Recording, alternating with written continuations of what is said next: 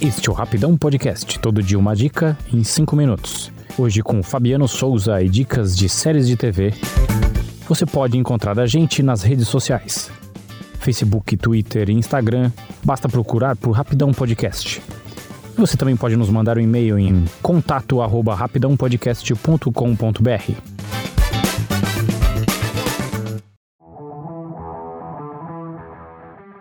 Olá, criaturas! Hoje falo sobre The Expanse e como a humanidade procura treta nos lugares mais distantes do sistema solar. Assim como Brooklyn Nine-Nine, que foi cancelada pela Fox e resgatada pela NBC, Family Guy, que foi cancelada e resgatada pela própria Fox, Futurama, Lucifer, Scrubs e várias outras, The Expanse saiu da Sci-Fi para ressurgir em toda sua glória na Prime Video.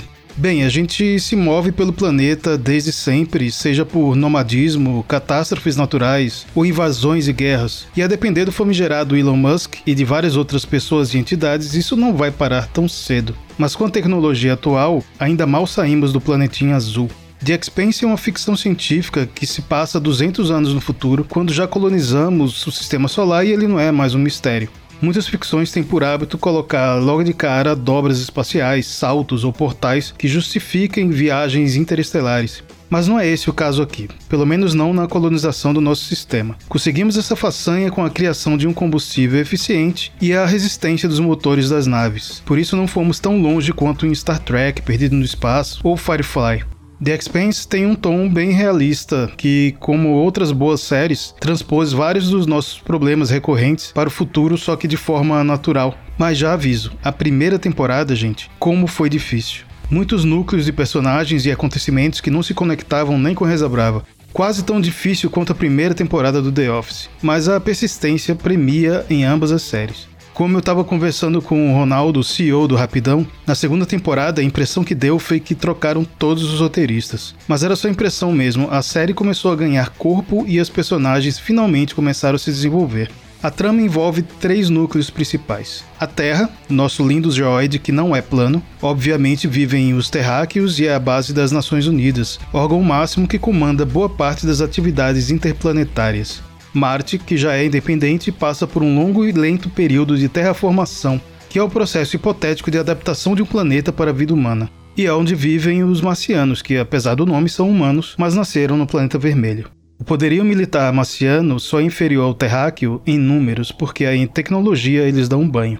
E finalmente temos o Cinturão, uma formação de asteroides e estações espaciais, lar dos Belters, que são os que mais me interessaram na história. Trabalham com mineração, em estaleiros, com cargas e todo tipo de trabalho mais braçal. Os Belters diferem um pouco dos outros humanos por serem bem mais magros e por falta da gravidade mais altos, tendo entre 2 e 2 metros e meio de altura. Eles não conseguem sobreviver bem na gravidade da Terra pela fragilidade dos ossos. Além disso, falam uma outra língua, uma mistura de vários idiomas coloniais chamada Belter Creole. Por tudo isso, são oprimidos tanto pelos terráqueos quanto pelos marcianos, que os consideram humanos de segunda classe. Sofrem toda sorte de exclusão, preconceito e, sendo assim, se organizaram na OPA, Outer Planets Alliance, que é uma espécie de sindicato que os defendem contra o resto do sistema. Existe assim uma tensão permanente entre essas três partes, tanto por questões comerciais quanto trabalhistas e, entre aspas, territoriais. Agora, saindo do macro, na história, o detetive Belter Miller recebe a missão de encontrar uma jovem rica desaparecida, a Julie Mal. Ele suspeita de algum tipo de conspiração, o que o deixa obcecado pelo caso e com uma fixação pela criatura.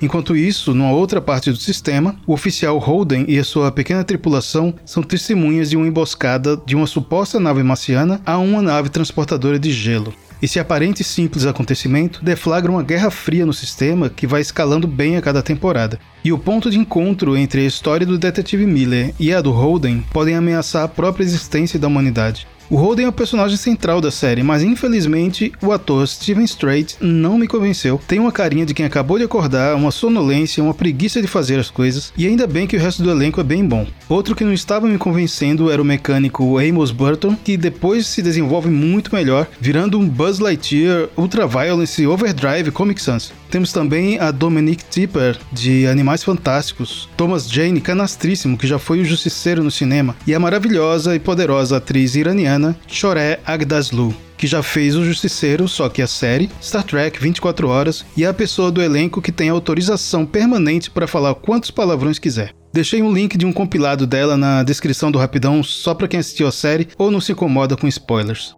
The Expanse está com 5 temporadas na Prime Video da Amazon, com episódios que variam entre 40 e 45 minutos. A sexta e última temporada está em produção, ainda sem data de lançamento e sem a presença do ator Kassan Var, que está sendo investigado após uma galera tê-lo denunciado por assédio sexual e má conduta. Quando é assim, geralmente matam o personagem e tem que ser sem dó nem piedade. E como curiosidade, Expanse foi desenvolvido por James Corey para ser um jogo de RPG online. A coisa não deu certo e virou uma série de livros bem sucedida que será finalizada esse ano no volume 9 e começou a ser adaptada para a TV em 2015. E eu já falei demais, hoje fico por aqui, usem máscara e se cuidem.